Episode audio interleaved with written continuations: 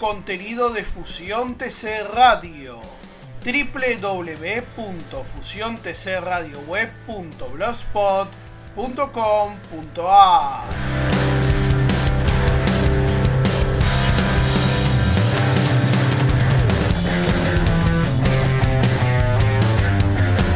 Hola a todos, bienvenidos a FTC Compact de este día miércoles 31 de agosto del año 2022. Mi nombre es Hernán Alejandro Feijó, como siempre es un gusto estar acompañándonos con toda la información del deporte motor nacional e internacional. Hoy analizamos ya en el camino a la previa del Gran Premio de Países Bajos cuáles son las chances que tiene Verstappen de cara a la definición del Mundial en su favor. Además te vamos a adelantar novedades también del TC2000 de cara a los 200 kilómetros de Buenos Aires y a uno de los equipos que se prepara para, este evento, más allá de que primero tendremos la cita en San Juan el fin de semana del 9, 10 y 11 de septiembre cita que va a tener definiciones importantes a partir de hoy con la revisión técnica del Autódromo del Son de Eduardo Copero de San Juan. Y además estaremos hablando de los horarios para el fin de semana en la República Oriental del Uruguay, con lo que tiene que ver con los campeonatos nacionales de pista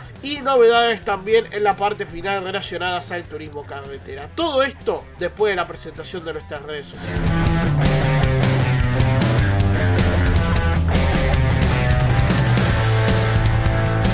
Encontranos en las redes sociales, en Facebook, Twitter e Instagram como Fusión TC.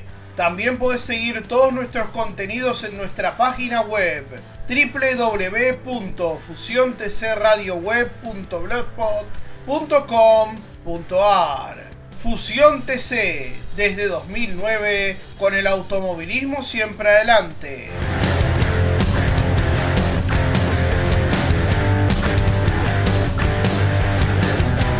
Tras la demoledora excursión de Spa-Francorchamps, Max Verstappen y Red Bull parecen haber dado un claro signo tras la vuelta de las vacaciones que la consagración nuevamente en el Campeonato Mundial de Fórmula 1 podría estar más cerca de lo que se imaginan. Y de hecho el final de la gira europea podría terminar de sellar el segundo título de Verstappen en la Fórmula 1 si se dan una combinación de resultados. Básicamente Verstappen ganando las próximas cuatro carreras y teniendo tanto a Leclerc como a Pérez sumando muy poco directamente nada de puntos podría quedar muy cerca de su segundo cetro, incluso asegurarlo en Singapur o a más tardar en Suzuka, en el Gran Premio de Japón, donde el holandés lograría su segundo título del mundo. Todo dependerá obviamente de que Verstappen repita la performance conseguida en los próximos tres grandes premios, lo que ampliaría la diferencia que ya hoy con los 216 puntos que quedan en juego actualmente en el campeonato mundial tiene una diferencia total en la actualidad de 93 puntos sobre Sergio Pérez y 98 sobre Charles Leclerc. Por supuesto que el escenario de una hipotética definición en Abu Dhabi como el año pasado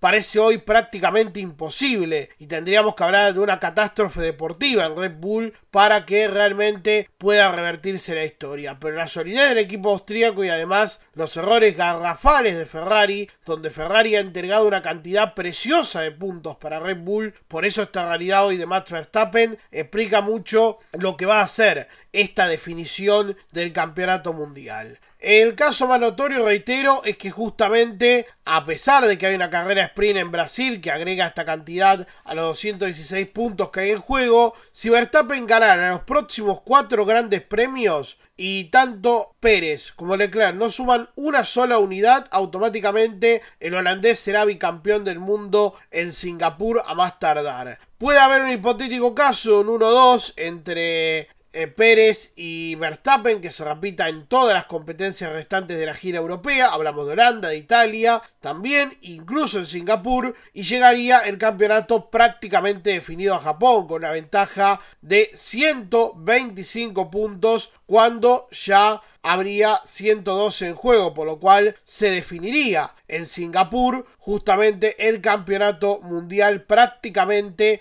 con una definición casi anticipada del título del mundo. Por lo que en este escenario, obviamente, la posibilidad de que en Japón Verstappen sea campeón, repitiendo este 1-2 a lo largo de lo que resta de la gira europea de Singapur, podría ser lo más probable. Para dejarlo en una teoría cierta y entendiendo que Leclerc no tendría que ceder más puntos, aunque sabemos que Ferrari, como se ha comportado en performance, no parece dar muchas señales de que esto no ocurra. En principio, todo indicaría de que en Japón o en Singapur la consagración de Max Verstappen sería un hecho. Sería muy raro que la definición se extendiera a la gira americana. Hablamos de Estados Unidos, de México y Brasil. Pero realmente ya a esa altura la ventaja sería bastante considerable para tener prácticamente la disputa del mundial definida en manos justamente del piloto holandés. Estos son los escenarios actualmente que se van dando y con la posibilidad tanto para Red Bull como de Max Verstappen de lograr el bicampeonato probablemente en las próximas carreras.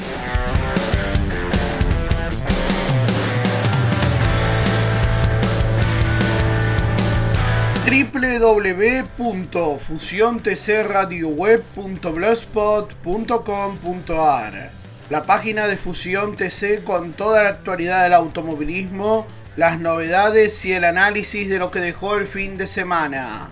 www.fusiontcradioweb.blogspot.com.ar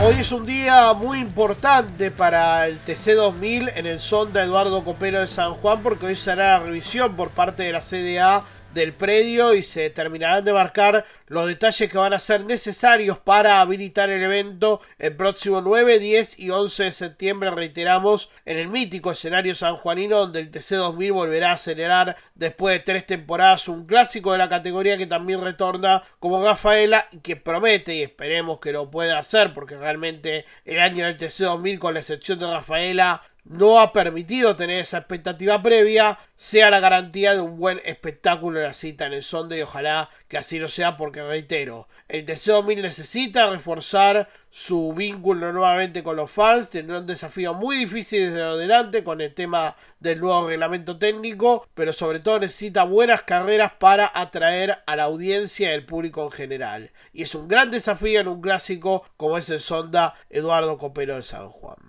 Dicho esto, también se empieza a tener una pauta de los binomios que van a correr los 200 kilómetros de Buenos Aires y una marca que además está probando en la jornada de hoy en Rafaela, prueba aerodinámica, hablamos de Toyota. Toyota que ya tendría deslizado quienes podrían ser los pilotos que conformen los binomios de la marca japonesa. En el caso de Julián Santero, su compañero sería nada más y nada menos que Matías Rossi, el actual múltiple campeón del TC2000 que volvería a la categoría ese fin de semana y con la marca con la que obtuvo obviamente la mayoría de sus títulos. Hablamos obviamente de Toyota. Por supuesto, en el caso de Jorge Barrio, la opción más potable por estas horas es la de Damián Finecha, actual director deportivo de Toyota Gazoo Racing Latinoamérica y también por supuesto piloto recientemente estuvo en la serie IMSA junto a Alfredo Najari compitiendo en lo que fue una nueva prueba en Virginia de la categoría Michelin Pilot Challenge, la divisional que está destinada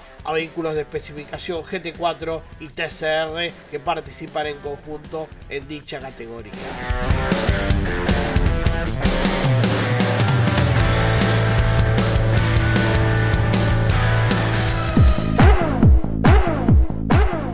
Se viene la 56 Fiesta Nacional de la Corvina Negra y junto a ella Expo Auto el 9 de octubre. Tuning y clásicos. Para participar, comunicate al 2252 519629 Expo Auto en la Fiesta Nacional de la Corvina Negra. No te podés quedar afuera del rugir de los motores.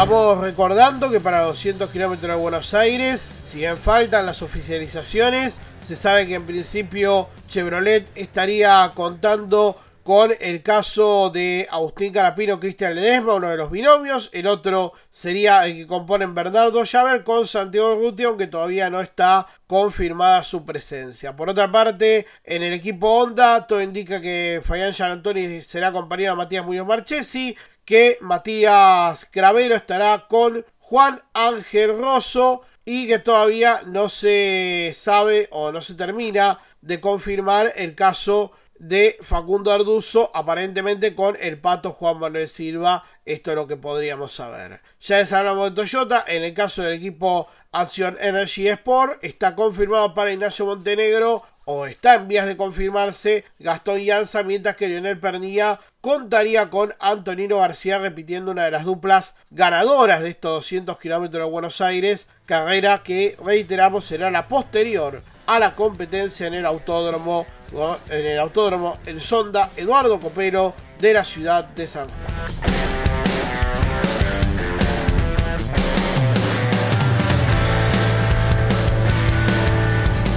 Infomotoresradio.uy es Infomotores Radio Online. La voz del automovilismo uruguayo.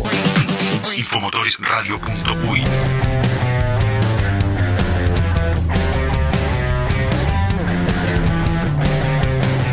Y en el segmento de Infomotores Radio Online vamos a repasar en detalle, porque ayer salió el cronograma oficial de lo que va a ser la décimo primera y decimosegunda fecha de los campeonatos nacionales de pista en la República Oriental del Uruguay. En juego la Copa Gonzalo Gonchi Rodríguez, fecha especial para Supersonic y Super Turismo que van a correr sus dos finales en forma conjunta y con pilotos invitados y titulares en este evento. En el caso de la actividad, todo empieza el día viernes con los entrenamientos que va a arrancar el turismo histórico en primer término a partir de la una de la tarde. 1 y 25 de la tarde los super escarabajos y a las 2 de la tarde estará ya el super turismo con los motores a 6900 revoluciones. A partir de las 14 y 25 vendrá Supersonic a entrenar, 14 y 50 el, el turismo histórico y 15 y 20 el super turismo con la excepción de los 10 primeros para completar lo que va a ser esta primera parte de entrenamientos. Luego vendrán las fórmulas 1545, 1615 la Supersonic y 1645 el Super Turismo con todos los inscriptos cerrando así la jornada del viernes. El sábado, a partir de las 8 de la mañana, entrena el turismo histórico, 8 y 20 la Supersonic, 8 y 40 las fórmulas, 9.05 el Super Turismo. Después vendrán los Super Escarabajos a las 9 y 30 para entrenar. Y a partir de las 10 de la mañana el Turismo Histórico 10 y 20. Nuevamente la Supersonic completando así justamente la actividad de entrenamientos del sábado. De las 10 y 50, clasificación para las Superfórmulas. 11.05, primera tanda de clasificación del Superturismo. 11 y 20, la segunda. 11 y 40, clasifica la Supersonic. 11 y 55, lo estará haciendo el Turismo Histórico. Completando así lo que va a ser la jornada de clasificación, los Super Escarabajos, a partir de la hora 12 y 15. La final es 13 y 40 la de las fórmulas, a 10 vueltas o 18 minutos más una vuelta. 14 y 40 la carrera final de la Supersonic y el turismo histórico. Y a partir de las 15 y 40 estará corriendo su final el Super Turismo a 19 vueltas o 35 minutos más una vuelta. Cerrará la acción los Super Escarabajos con su carrera final desde las 16.30 a 14 vueltas o 27 minutos más una vuelta. El domingo los warm-up a partir de las 8 de la mañana en el orden que voy a leerles a continuación. Primero Super Escarabajos, luego el Super Turismo, posteriormente el Turismo Histórico, la Supersonic y las fórmulas ya para las 9 de la mañana dar paso a las clasificaciones, primero a los Super Escarabajos, luego a las dos tandas de Super Turismo a partir de las 9 y 30 y a las 10 de la mañana el Turismo Histórico y 10 y cuarto la Supersonic, quedando las fórmulas desde las 10 y 30 cerrando las tandas de clasificación. 11 y 10 de la mañana la carrera del domingo de Super Escarabajos a 14 vueltas o 27 minutos más una vuelta. A partir de las 11.55 la final del Super Turismo, 19 vueltas o 35 minutos más una vuelta. Y la final del domingo de los eh, super, de la Supersonic y el turismo histórico a 20 vueltas o 40 minutos más una vuelta, cerrando la jornada las fórmulas desde las 13 y 50 con su carrera final a 10 vueltas o 18 minutos más una vuelta. El cronograma de actividades para este fin de semana en el dibujo número 11 del Autódromo Víctor Morraz Fabini del Pinar, un total de 3.080 metros de extensión.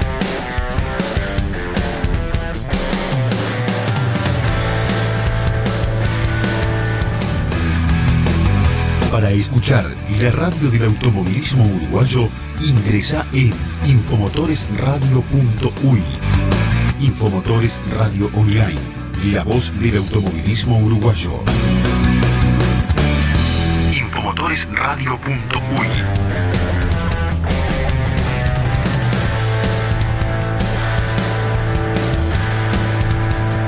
la despedida contarte que finalmente se confirmó la desvinculación de Diego Ciantini del equipo de Rodolfo Di Meglio. Todo indica que Ciantini, que tiene el pase a Chevrolet, podría pasarse a la estructura de Diego de Carlos. Recordemos que Facundo Arduzo estará con el equipo Marking Pars a partir de la próxima fecha y habrá que ver qué va a pasar con esta Dodge que recordemos la manejó Ciantini en su momento en el equipo JP Carrera, una Dodge que logró varias victorias con Valentina Aguirre y que luego recaló en la estructura de Rodolfo Di Meglio. Estuvo 11 carreras en este equipo, Diego Ciantini había llegado en noviembre del año pasado. Con esta información ahora sí cerramos FTC Compa, les agradecemos por estar del otro lado y nos volveremos a encontrar si Dios quiere el día de mañana ya jueves metiéndonos cada vez más cerca en la previa a un fin de semana donde va a haber mucha acción automovilística y acá en nuestro país se empieza a destacar lo que se viene con mucha acción del deporte motor nacional e internacional. Por el tiempo dispensado, muchísimas gracias, que tengan una excelente jornada.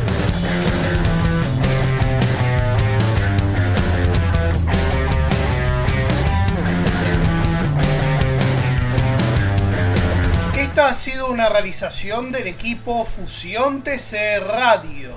Edición y musicalización a cargo de Gustavo Damián Gallo para GIA. Contenidos audiovisuales. Idea y realización Hernán Alejandro Feijó. Podés encontrar nuestro podcast también en nuestra página web www.fusiontcradioweb.blogspot.com.ar FTC Compact se produce desde los estudios centrales de Fusión TC Radio en la ciudad de Lanús, provincia de Buenos Aires, República Argentina.